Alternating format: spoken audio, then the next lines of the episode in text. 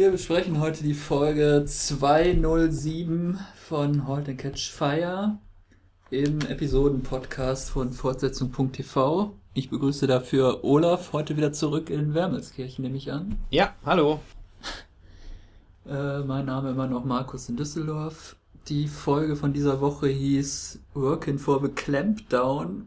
Ich weiß nicht, ob es eine Anspielung sein soll an den The Clash-Hit Clampdown. Definitiv. Von dem ich auch vorher noch nie etwas gehört hatte. Heißt das etwa, du hast die London Calling nicht von The Clash? Die habe ich nicht, ja. Die musst du dir aber dringend kaufen, die ist nämlich fantastisch. Böse musikalische Bildungslücke. Ja. Ähm, ja, vielleicht erklärt sich das noch im Laufe der Sendung, was dieser wieder etwas kryptisch anmutende Titel äh, eigentlich bedeuten soll. Wir haben jetzt eigentlich nur noch zwei Handlungsstränge, wenn ich es richtig gesehen habe. Nämlich den Gordon, der da so alleine parallel vor sich hinläuft. Und dann haben wir halt den Mutiny-Handlungsstrang, in den Genau. jetzt eigentlich alle anderen Figuren verwickelt sind, mehr oder weniger. Ja. Außer Sarah vielleicht, aber die hat eh keinerlei Funktion für diese Serie, finde ich. Ja, stimmt schon. Sie gibt ja dem Joe einen guten Ratschlag beim Essen. Stop meddling in other people's companies and make your own. Mhm. Äh, da hält er sich aber irgendwie auch nicht dran. Zumindest noch nicht. Am Anfang der. Folge, ja. Und sie will jetzt irgendwie zurück nach äh, Austin. Was, Aus, Austin war es. Ich verwechsel es immer mit Houston. Sie hat die Schnauze voll oder sie hat sich in Dallas nie äh, eingelebt. Austin ist ja so ein bisschen die Künstlerstadt in Texas, ne, mit der ganzen Musikszene. Vielleicht fühlt sie sich da einfach wohler. Wobei die eigentlich nicht so den alternativen Eindruck macht auf mich. Ich weiß es auch nicht. Austin kommt auch Richard Linklater, oder? Das äh, weiß ich nicht.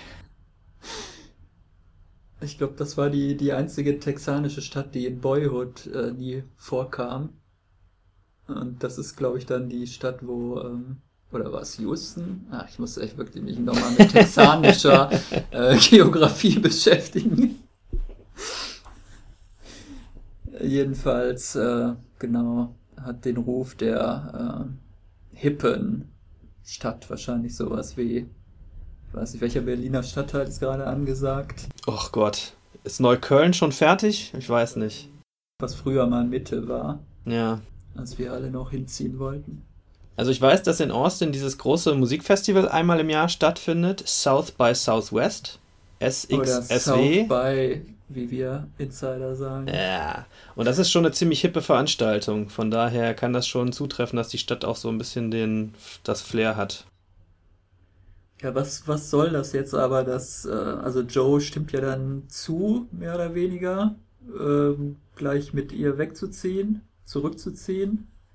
Äh, was soll das jetzt? Also, ist Joe jetzt endgültig raus, oder? Für die letzten drei Folgen der Serie. Ich glaube, Joe wird noch irgendwas Großes Eigenes sich einfallen lassen. Aber ich denke, aus dem Mutiny-Handlungsstrang ist er jetzt wieder raus. Ja. Ich, ähm, vielleicht gehen wir einfach bei dem Handlungsstrang mal an den Anfang. Ich habe ehrlich gesagt nicht verstanden, wieso die sich zu dritt zum Essen getroffen haben. Also, dass er und seine, seine Verlobte, die ja eine Auszeit wollte, dass die sich irgendwann mal wieder treffen, um zu sprechen, wie es dann weitergeht, das sehe ich ein. Was machte jetzt bitte schön da der Schwiegervater in Spee bei dieser Veranstaltung? Hast du das verstanden? Tja, das ist halt so ein halb, halb privates, halb geschäftliches äh, Abendessen. Alles in einem, in einem Aufwasch. Das, das ist halt ein viel beschäftigter Mann, weil der muss ja diese Firmengruppe West, West Group Electric äh, leiten. Der hat halt keine Zeit, einfach privat mal seine Tochter und seinen Schwiegersohn zum Essen zu treffen. Da müssen auch gleich noch wichtige geschäftliche Dinge besprochen werden. Ich glaube, die Firma ist nur West Group, aber so wichtig ist das ich habe nicht. irgendwie mal zwischendurch gehört, wurde mal West Group Electric, glaube ich. Aber das genannt. ist doch eigentlich eine, Öl, eine Ölfirma, von daher. Vielleicht haben die so eine, ähm, so Unter, Unterabteilungen. Äh, Abteilungen. das könnte dann. Aus Öl kann man ja Elektrizität erzeugen. Ja, gut. Ja, stimmt. Okay. Auch E.ON hat vermutlich mal mit Öl angefangen, als sie aber noch nicht E.ON hieß. Damals, als hier im rheinischen Schiefergebirge noch die ganzen äh, Fördertürme für, äh, für Erdöl standen, richtig. Genau. Ja, die jetzt alle in Dallas stehen. also Joe ähm, überredet erst seinen Schwiegervater, ähm, dass er doch Mutiny übernehmen soll. Und ähm, dann will er Cameron, ja eigentlich hauptsächlich Cameron überzeugen. Und die hat aber erwartungsgemäß überhaupt keine Lust, ihre Firma aufzugeben. Schon gar nicht an Joe, vermute ich mal. Mhm. Ja, dann geht es immer so hin und her. Ne? Es ist praktisch die, über die ganze Folge zieht sich ein, ein Ping-Pong-Spiel, äh, wie da jetzt vorgegangen werden soll, ob Cameron das alleine entscheidet, ob die Belegschaft äh, in die Entscheidung einbezogen werden soll oder nicht. Die Entscheidung, dass die Belegschaft da mit abstimmt, die, äh, die trifft sie ja sehr spontan und wie ich finde, mh, hm, es gibt ja eigentlich zwei, zwei Situationen mit der Belegschaft. Die erste, Bele die erste Situation ist ja, wo sie aus dem, aus dem Meeting mit Joe rausrennt und da quasi auf den Tisch steigt und den Leuten so erzählt, wie ihre Sicht der Dinge ist und wie ich finde, das total falsch darstellt. Das Angebot, was, äh, was die West Group gemacht hat. Und später dann nochmal die Szene, wo die Mitarbeiter quasi eine richtige Abstimmung fordern, nachdem sie dann die Vertragsdetails mal selber lesen konnten. Nachdem sie sich den von Cameron zerrissenen Vertrag wieder zusammengeklebt ja. haben. Fand ich ja ein bisschen, also die Szene war ein bisschen forciert, aber ich fand die Reaktion von Cameron auch absolut unreif. Also das finde ich auch nicht mehr nachvollziehbar, dass sie immer noch so einen äh, so ein Groll da gegen den Joe hegt und deswegen auch die Zukunft ihrer Firma irgendwie einfach mit Füßen tritt und überhaupt nicht sich darauf mal einlässt, zu diskutieren, was heißt das denn, was in dem Angebot steht. Nein, sofort wird da wieder äh, Nein gesagt und ein großes Fass aufgemacht. Ja, 5 Millionen Dollar bietet, glaube ich, die West Group. Mhm. Was und wahrscheinlich damals nicht so wenig gewesen ist, 1985 für so ein Start-up-Unternehmen, das aus einer Küche oder aus einem Privathaushalt betrieben wird. Ich glaube auch, dass das eine ganze Menge Geld ist, äh, gewesen ist, denn man sieht ja die Reaktionen der Leute, die die Zahl dann zu hören bekommen. Die sind ja alle, was, 5 Millionen? Das ist ja unglaublich viel. Und äh, irgendjemand im Internet in einer Diskussion hatte den richtigen Einwurf, selbst wenn ihr das Angebot also nicht gefällt, wie, wie, ähm, wie West Group jetzt mit Mutiny umgehen würde, könnte man das Angebot natürlich trotzdem annehmen, das Geld nehmen, weil sie ja eh 90-prozentiger Teilhaber dieser, dieser Firma ist und damit was anderes machen, dasselbe nochmal unter einem anderen Namen vielleicht. Ah, da gibt es bestimmt so eine Wettbewerbsklausel. No Compete, genau, eine No Compete-Klausel. Mir fiel gerade das Wort nicht ein. Ich dachte, so nennen die das, Disclosure, das ist was anderes. Ja, richtig, das ist so keine Firmengeheimnisse hinterher Das benutzen. ist das, was ich bei Marvel unterschrieben habe, wo ich jetzt immer mit einem Bein im Knast stehe, wenn ich irgendwas Schlechtes über der Daredevil behaupte. Ich ja, und die, die Angestellten, die sollen ein Prozent von, von der Kaufsumme bekommen, wenn ich es richtig verstanden habe. Ja. Weil ich weiß nicht, jeder ein Prozent oder alle 50, glaube zusammen. Also alle das wäre doch Angestellten zu viel. zusammen können sich dann 50.000 nee, ich glaube ein Prozent zusammen, aber. Okay. Jedenfalls sind die dann plötzlich ganz heiß, als sie das dann gelesen haben in dem Vertrag, dass sie klar ein Prozent bekommen sollen. Außerdem ist in dem Vertrag ja wahrscheinlich auch noch drin. Und eine ähm, Gehaltserhöhung, glaube ich, noch, ne? Ja, richtig. Aber außerdem wird noch drin sein, die, diese Sache, die äh, Jacob am Anfang mit Joe besprochen hat, dass sie denen da so einen schönen, äh, so ein schönes Gelände bauen mit, äh, mit so Entspannungszonen und, so Kickertischen, Fußball-Tables, habe ich gelernt auf Englisch. Interessant. Äh, ein bisschen wie bei Google inzwischen also.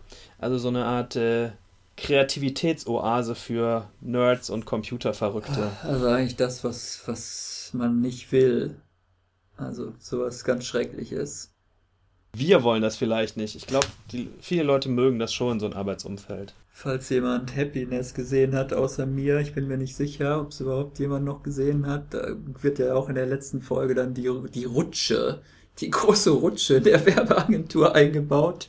Also das sind immer diese Gimmicks, die dann für eine äh, lockere Arbeitsatmosphäre äh, sorgen sollen in solchen Kreativfirmen, dass die Angestellten am liebsten gar nicht mehr nach Hause gehen möchten, weil es ja in der Firma alles so schön ist mit den tollen Freizeitmöglichkeiten. Ja, aber schlussendlich ähm, war Cameron ja dann doch ähm, an dem Punkt angelangt, dass sie die Firma äh, verkaufen wollen würde.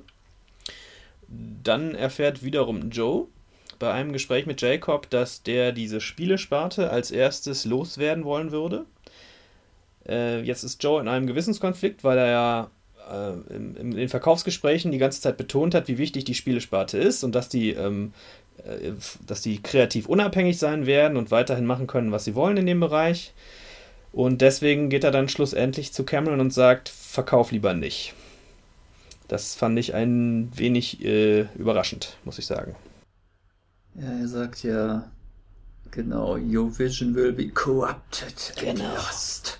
Und dann noch diesen Satz, der mich irgendwie an dieses eine Lied von Bess Luhrmann, glaube ich, erinnert hat. Maybe you'll make it, maybe you won't.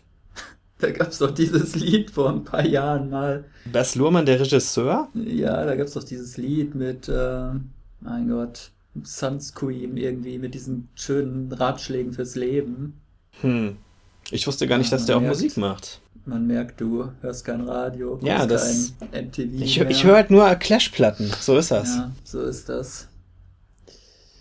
Äh, ja, vorher gibt es ja diese bewegende Szene im Krankenhaus, ne? Ja. Also erst gibt es ja diese Abstimmung, die äh, zu, zu keinem Ergebnis führt, weil die wird ja dann abgebrochen. Es hatte sich, glaube ich, auch noch keine Mehrheit irgendwie so richtig herausgebildet, wenn ich es richtig gesehen habe. Mhm, war, äh, es tendierte ein bisschen mehr zu nicht verkaufen, hatte ich den Eindruck, aber. Aber auch nur, weil so Leute, die eigentlich für Verkaufen sind, aus Loyalität zu Cameron dann doch mit Nein stimmen, wie zum Beispiel Exakt. Bosworth, ne? Exakt, so habe ich das auch gesehen, ja. Äh, und Tom, weiß ich gar nicht mehr, was sagt der? Tom konnte sich noch nicht äußern. An der Stelle kommt nämlich dann der Anruf, dass der Typ Lev. im Krankenhaus, Lev im Krankenhaus gelandet ist und dann wird das quasi unterbrochen. Der ist nämlich das erste Opfer von Online-Stalking praktisch geworden, wie man das nennt. Der wird also praktisch unter dem Vorwand, dass ein Typ ein Date mit ihm haben möchte, äh, aus dem Haus gelockt und dann von irgendwelchen schwulen Hassern zusammengeschlagen. Ja. Und dann, ja. Hattest du auch den Eindruck, dass das so ein bisschen aus dem, aus dem Nichts wieder kam, dass sie den Handlungsstrang, in Anführungszeichen Handlungsstrang, also dass sie diesen, dieses Element von dieser Lev-Figur, dass der halt äh, homosexuell ist, dass sie das einfach vergessen hatten und jetzt dann dachten, oh, jetzt haben wir nur noch vier Folgen, das müssten wir jetzt ja eigentlich mal wieder na, das wurde ja schon eigentlich aufgebaut in den letzten zwei Folgen, glaube ich, ne? Mit diesem, dass er da immer mit angeblich mit diesen Typen gechattet hat und so. War das nicht genau ein einziges Mal innerhalb so ein 15-Sekunden-Gespräch vielleicht, dieses Thema? So hätte ich das jetzt. Also mir kam es so vor, als wäre es jetzt mindestens die letzten beiden Folgen schon immer mal erwähnt worden. Gut, wenn das so sein sollte, dann hätte der, dann, dann muss ich meine Kritik natürlich zurückziehen, dann wäre das ein vernünftiger Aufbau. Ich hatte jetzt den Eindruck, dass das eine Weile schon nicht mehr Thema war und jetzt plötzlich mal wieder. Äh, gucken in meinen alten Unterlagen, obwohl, ob wir vielleicht da, ob ich mir da was aufgeschrieben hatte. Deine sind ja immer ausführlicher als meine, glaube ich. Ja, aber dazu habe ich, glaube ich, nichts. Nur ein einziges Mal, bin mir ziemlich sicher. Naja. Man muss natürlich schon sagen, dass das jetzt wieder, also eigentlich diese ganze Storyline ist natürlich wieder so bemüht, äh, dass man halt jetzt, um, um die Wichtigkeit des Themas der Serie praktisch nochmal zu betonen, die Relevanz des, The des Themas online, die, der Aufstieg des Online-Business äh, und so, äh, der Online-Kommunikation. Also wir hatten in den letzten Folgen immer, dass die beiden äh, Heldinnen ständig irgendeine tolle, bahnbrechende Entwicklung erfunden haben. Und jetzt haben wir plötzlich halt auch noch, sehen wir jetzt auch noch die, die negativen Folgen, die ja dieses ganze ähm, Online-Dasein auch mit sich bringen kann. Also das ist natürlich schon so ein bisschen bemüht, dass man, ja, finde ich zumindest. Stimmt. Ich, äh, ist mir ehrlich gesagt gar nicht so aufgefallen, dass das, dass das so ein Thema ist, aber ich glaube tatsächlich, dass es genauso beabsichtigt war. Aber ich finde, dass der Handlungsstrang im Endeffekt eigentlich nur, oder dieser, dieses, dieses, dieser Teil da, der ist für meinen Geschmack nur eingebaut worden, und damit sie sie alle im Krankenhaus zusammenbringen, damit sie dann da ernsthafte, profunde Gespräche führen können, die sie offensichtlich an anderen Orten nicht führen können. Damit Joel auch nochmal an seine. Ich hatte auch völlig vergessen, dass er bisexuell sein soll, muss ich Ich sagen. auch. Aber es fiel mir wieder ein, dass es in der ersten Staffel da so eine ziemlich deutliche Szene gibt. Also.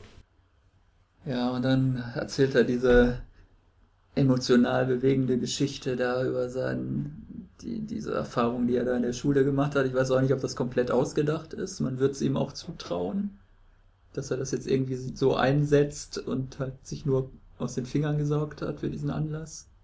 Ja, finde ich. Also ich, ich, auf mich wirkt es echt, aber ich bin ja da ganz deiner Meinung, dass man Joe eigentlich nicht über den Weg trauen kann und der nach wie vor kalkuliert bis zum geht nicht mehr. Ähm, ich habe ehrlich gesagt nicht verstanden oder ich kann das nicht nachvollziehen, was der da im Krankenhaus zu suchen hat. Der hat diese Figur, glaube ich, noch nicht mal getroffen vorher, oder? Was tut der da plötzlich? Ja, das ist die große Frage. Ja, der hat ihn wahrscheinlich mal gesehen in der Firma oder so, aber da war jetzt, glaube ich, keine größere emotionale Bindung zu, zu diesem Lev. Äh, das ist jetzt wahrscheinlich wirklich nur der Anlass halt, um, äh, äh, ja, um Cameron aus der Nummer wieder rauszureden, in die er sie vorher eigentlich reingeredet hat. Ja. Weil Jacob sich ja zwischenzeitlich äh, ihm gegenüber praktisch äh, offenbart hat, dass er halt gar nicht daran interessiert ist, äh, dass Mutiny die, die, Künste, die kreative Unabhängigkeit behält. Also er, er sagt ja dann noch so ganz suffisant, äh, als Joe dann protestiert, das war aber doch irgendwie mein Hauptargument in dem Pitch, den ich denen gemacht habe. Ja, das hast du sehr clever gemacht. Und Joe hat das ja wirklich geglaubt zu dem Zeitpunkt noch, als er das als Argument gegenüber Cameron gebracht hat. Ja, das äh, fand ich eigentlich ganz gut, weil man da sehen konnte, dass ähm, auch ein Joe McMillan von anderen Leuten benutzt wird, dass er nicht nur der Täter immer ist, sondern auch schon mal das Opfer. Ja, James Cromwell steckt alle in die Tasche. Hat er damals in Neuseeland auf seinem Bauernhof gelernt, als er noch diese Schweinezucht betrieben hat. Und kurz bevor er den Warp-Antrieb erfunden hat. Immer wieder die alten Gags, herrlich. Ja, dann kommt noch diese emotionale Ansprache äh, irgendwie von Joe, dass dieser Vorfall damals ihn ge gelehrt hätte, wie wichtig es ist, Menschen zu finden, bei denen man man selbst sein kann. Und dann äh, zu Cameron, du warst einer dieser Menschen. Es war sehr gut gespielt, aber es war vielleicht etwas auf der Story- oder Dialogebene etwas zu dick aufgetragen. Ja, finde ich auch. Ich hatte das Ganze, äh, das Gefühl hatte ich in der Folge aber auch ein paar Mal. Es ist nicht das einzige Mal gewesen. Ja, geändert hat sich nichts. Die Firma bleibt also weiterhin unabhängig.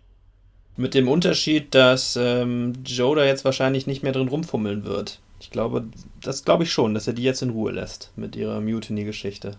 Na, der wollte sich ja vorher auch schon aus der Rechnung äh, selber ausradieren. Wir können an der Stelle vielleicht mal über die Bedeutung von dem Clampdown reden. Hast du ja am Anfang nachgefragt. Ich weiß gar nicht, was Clampdown überhaupt ähm, fängt schon es an. ist schwierig zu übersetzen, habe ich rausgefunden. Es, es, äh, es heißt sowas wie etwas, ähm, etwas, etwas gewalttätig von oben forcieren, also dass irgendwas richtig durchgedrückt wird. Aber wie ich das in dem Clash-Song verstehe, und darauf bezieht sich das auf jeden Fall, denn auch in der Folge war wieder dieses Clash-Poster sehr prominent im Bild die ganze Zeit in äh, Camerons Zimmer. Ähm, da steht der Clampdown halt fürs Kapital, für, für, den, für die Bosse, für ne, für das System. Ja. Und darum geht es halt in der Folge. Spielt man jetzt mit den Bossen mit, also in dem Fall mit West Group, und verrät seine Ideale in Anführungszeichen oder halt nicht. Und äh, die wählen dann halt den Weg, den Punk-Weg zu sagen Nein. Andererseits hätte Cameron sich ja eigentlich darauf eingelassen, von daher hätte sie dann doch für den Clampdown gearbeitet irgendwann. Also es ist, man könnte auch das, den alten Song Working in a Coal Mine, wie der hieß, hat wahrscheinlich dieselbe Bedeutung wie Working for the Clampdown. Ja, ein bisschen weniger kapitalismuskritisch. Also ich kann, ich kann nur empfehlen, wir können das vielleicht anschließend verlinken, ähm, mal den englischen Wikipedia-Artikel über diesen Song zu lesen. Der ist äh, sehr interessant. Also The Clash sind weniger kapitalismuskritisch. Nee, nee, die sind schon, die sind äh, sehr, sehr kapitalismuskritisch. Die äh, sehen aber auch die Notwendigkeit oder äh, die, die kritisieren halt in dem Song, dass Leute, die es dann machen, auch aus sozialer Notwendigkeit, das können sie alles nachvollziehen, aber das korrumpiert den Charakter. Und das passt ja wunderbar zu dem, was Joe da am Schluss zu Cameron gesagt hat. Ne, du brauchst die Leute, die wie du sind und. Da haben wir das auch abgeklärt. Dann haben wir noch den Gordon-Handlungsstrang. Der hat jetzt endlich auch wirklich eine neue Firma von seinem Geld, was er da als Abfindung bekommen hat aus der letzten Firma. Wie hieß sie noch gleich? Cardiff Electric, was glaube ich. Äh, er hat jetzt praktisch wieder seine alten Ingenieurskollegen um sich versammelt und äh, hat jetzt die, das neue Geschäftsmodell äh, auf Kundenwunsch praktisch äh, PCs zusammenzubauen. Custom Build ja. Computers. Das Dell-Prinzip quasi, um mal endlich wieder sinnlos Werbung zu machen. Dieser Podcast wird Ihnen präsentiert von Intel. Leider nicht. Schön wär's. Das wurde ja da auch erst am Ende der Szene klar. Ne? Am Anfang sitzen die da alle im Raum und ähm, vor diesen einzelnen Platinenteilen äh, des Rechners. Man weiß aber eigentlich nicht so genau, was wird das hier. Und wenn ich das richtig verstanden habe, bezahlt ähm, ja dann auch der Gordon deren Gehälter, ne? Die sind ja quasi dann seine Angestellten. Ja, das ist ja jetzt ein neues. Er sagt ja dann zum Schluss, we are officially in business. Also ja. er hat, glaube ich, da irgendeine Firma, die heißt doch auch irgendwie die Clark, dann wahrscheinlich Clark und Clark, keine Ahnung. Er sagt, glaube ich, mal sowas wie The Clarks are in Business Now oder irgendwie sowas. Ja, und dabei ein bisschen hinderlich ist wahrscheinlich, dass seine Gehirnerkrankung das hatte doch auch noch irgendwer nochmal verlinkt. Äh, ich weiß gar nicht, wo war es, bei Facebook?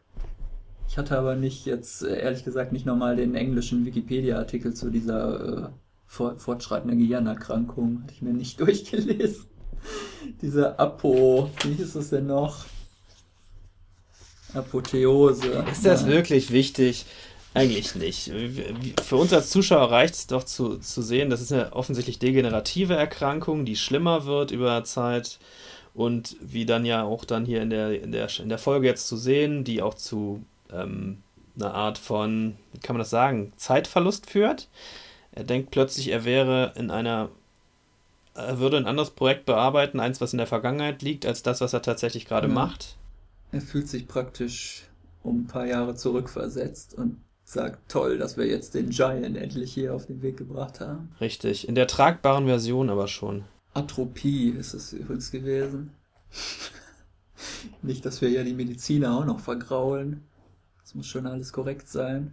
Tja, an der Stelle könnten wir jetzt ein bisschen spekulieren. Ich ähm, habe ja wieder so eine abstruse Theorie, dass dieses Unternehmen mit dieser ähm, mit diesem Custom-Build Computer Engineering hier äh, übel nach hinten losgehen wird.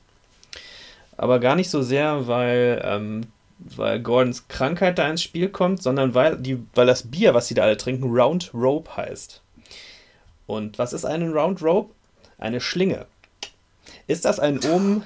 Ja. Also, es ist zwar AMC, aber es ist jetzt hier nicht Matthew Weiner. Warten wir mal ab. diese merkwürdigen Hinweise äh, versteckt. Abwarten. Wenn ich, wenn ich richtig liege, dann fordere ich ein Bier ein.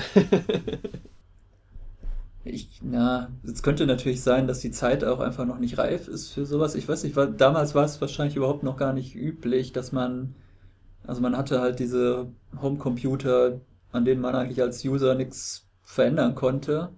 Also da war, war die Hardware halt so, wie sie war. Also scheint ja irgendwie was ganz revolutionär Neues zu sein, dass man da so einen Tower hat, wo man dann praktisch sich selber wünschen kann, möchte ich da jetzt zwei Diskettenlaufwerke drin haben oder mehr äh, ROM oder was auch immer. Also das scheint ja wohl das Neue zu sein an diesem Geschäftsmodell, wenn ja. es richtig Ich, ich habe mich, hab mich das auch gefragt, dass äh, ich frage mich, wie viele Leute sind dann jetzt schon so weit, dass sie technisch sich so weit für Computer interessieren, dass sie da auch noch eigene Bestandteile zusammenstellen möchten. Ist das 1985 schon realistisch? Ich bin skeptisch. Aber Tja, es erweist sich immer mehr als Handicap, dass ich damals meine alten Computerzeitschriften weggeworfen habe, irgendwann in den 90ern. Wir nehmen das jetzt einfach mal so als Plot-Element hin und glauben das jetzt mal so. Ähm, wollte eben noch erwähnt haben, was meine komische These vielleicht ein bisschen unterstützt, ist, dass im Internet habe ich in einer Diskussion zu dieser Serie gelesen, man glaubt nicht, was man da so findet. Irgendwelche Leute, die sich über die technischen Aspekte und diesen Computerkram unterhalten. Da sagt einer, dieser 1,86er, äh, den der äh, Gordon da jetzt mit seiner Mannschaft zusammenbaut, der hat sich nicht durchgesetzt, das wurde sofort abgelöst durch eine, durch eine bessere Technologie. Ja, das klingt nicht so gut. Das konnte man also erkennen, dass das eine 1,86 Nee, das erwähnen die, dass sie das benutzen so. wollen, dieses System. Das okay. wird im, im Dialog gesagt. Naja, aber das ist für mich auch, das ist für mich so, als würden die Arabisch reden. Ich verstehe das auch nicht inhaltlich. Ich weiß ja. noch, dass der erste Heimcomputer, mit dem ich angefangen habe, nach den alten Spielecomputern, der ein 386er war, aber da war, glaube ich, Windows 3.1 drauf installiert, meine ich. Ja, hochinteressant, meine Damen und Herren. es kann halt einfach sein, also das wäre dann vielleicht meine Vermutung, wie dieser Handlungsstrang ausgeht, dass der halt wieder so eine Idee hat, äh, wo die Zeit einfach noch nicht reif dafür ist. Mhm.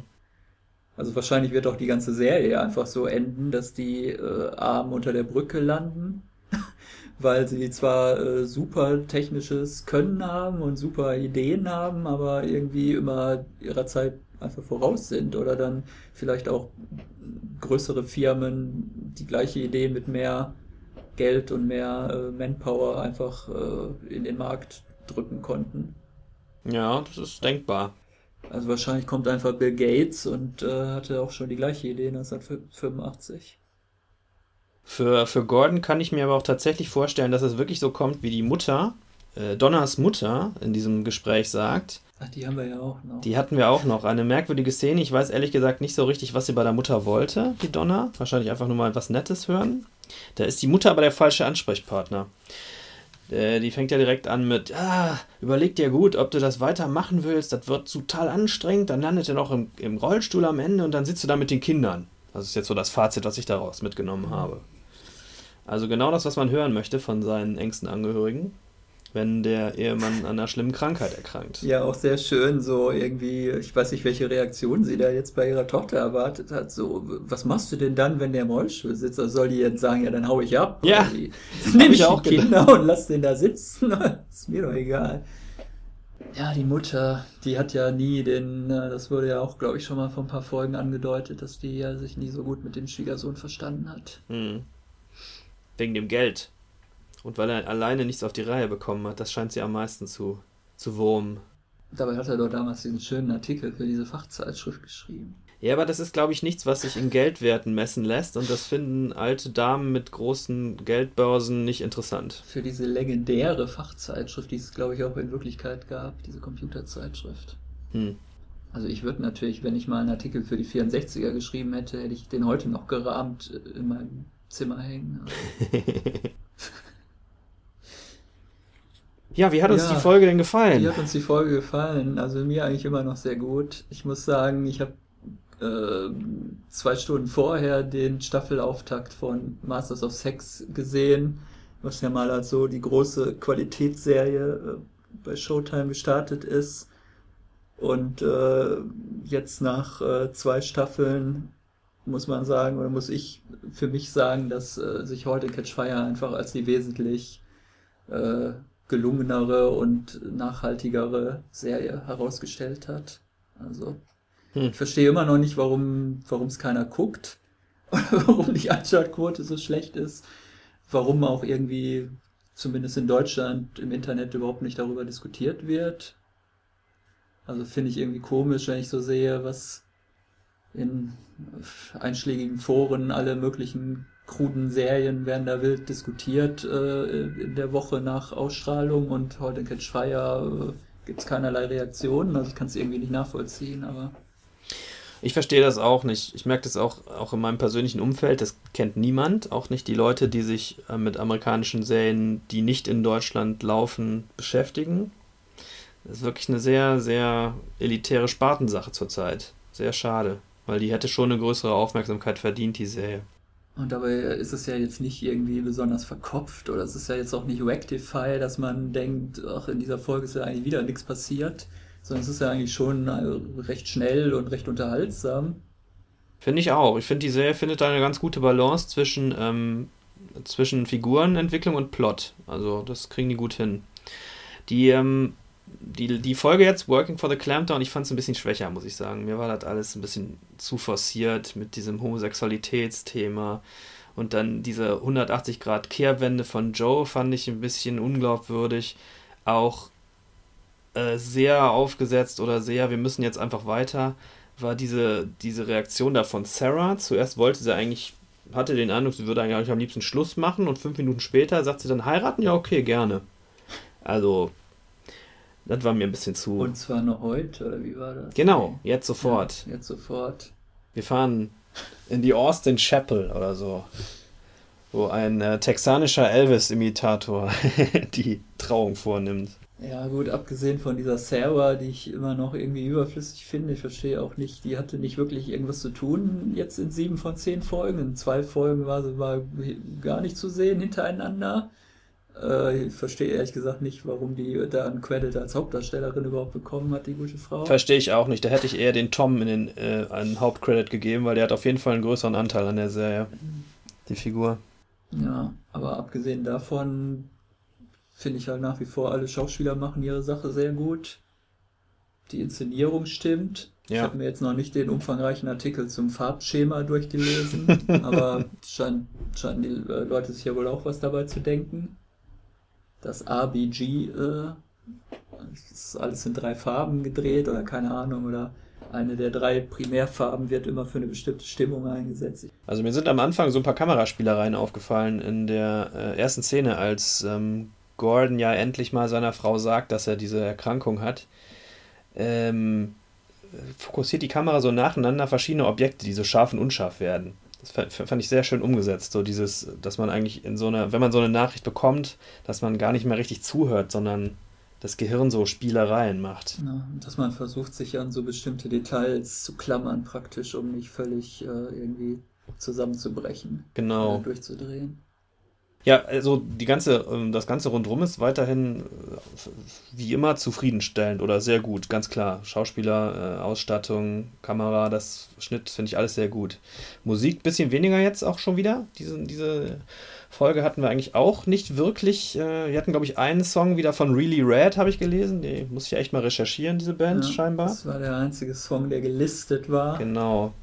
Ähm, ich, ich, schätze mal, dass den Clash-Song, äh, dass der zu teuer gewesen wäre, wenn sie es versucht hätten, aber es wäre vielleicht auch ein bisschen zu auf, aufgesetzt gewesen. Ähm, was ich noch gelesen habe, was ich, äh, letzte Woche hatte ich mich ja schon mal gefragt, dieser Paul Hasslinger, der da den Score macht, ob der vielleicht äh, deutsche oder österreichische Wurzeln hat. Es stellt sich heraus, er ist tatsächlich Österreicher. Und, was viel interessanter ist, der war fünf Jahre Mitglied von Tangerine Dream, der bekannten ne, Elektronikgruppe. Das äh, fand ich doch ganz aufschlussreich. Kleine Information am Rande. Den laden wir dann vielleicht auch mal in einen Podcast ein. Ja, lass uns das mal machen. Ein Podcast mit Paul Hesslinger. Das wird, der hat nämlich auch äh, andere Serien noch vertont und viele Filme. Das wird bestimmt spannend. Tangerine Dream, haben die nicht damals schon zu diesen frühen äh, Schimanski-Tatorten? Das Mädchen auf der Treppe war doch, glaube ich, die Musik von Tangerine Dream. Glaube ich auch. Die sind ja seit, ich weiß nicht, die sind ja mit Kraftwerk zusammen, so, ne? Mit die Elektropioniere in Deutschland, sind auch seit, ich weiß nicht, den frühen 70ern, Mitte der 70er bestimmt aktiv. Er war, glaube ich, von 85 bis 90, also eher in der späteren Phase bei denen Mitglied. Und jetzt sitzt er da in L.A. oder was? Jetzt sitzt er in L.A. und vertont Serien und Filme. Wo aber leider die Soundtracks nicht erscheinen. Ja. Tja. Vielleicht werden wir es noch ändern hier mit unserem Podcast, aber ich glaube nicht der von Millionen gehört wird. Wir werden jedenfalls weiterhin nicht müde, diese Serie zu empfehlen. Wir haben auch nur noch drei Wochen Gelegenheit dazu. Ja, es hat, es hat schon den Eindruck, als würden sie es irgendwie wieder rund abschließen wollen, oder? In, der, in dieser Staffel. Genau wie in der letzten ja auch. Sie haben einen Handlungsstrang ja, ja da zu Ende gebracht. Also wenn es nochmal eine dritte Staffel gibt, dann kommt bestimmt dann der große Zeitsprung nochmal. Ja, glaube ich auch. Dann sind wir so im äh, im richtigen Internetzeitalter oder so. Dann, dann wird AOL gegründet von den drei Hauptfiguren. so, wir machen Schluss. Ja, Schluss.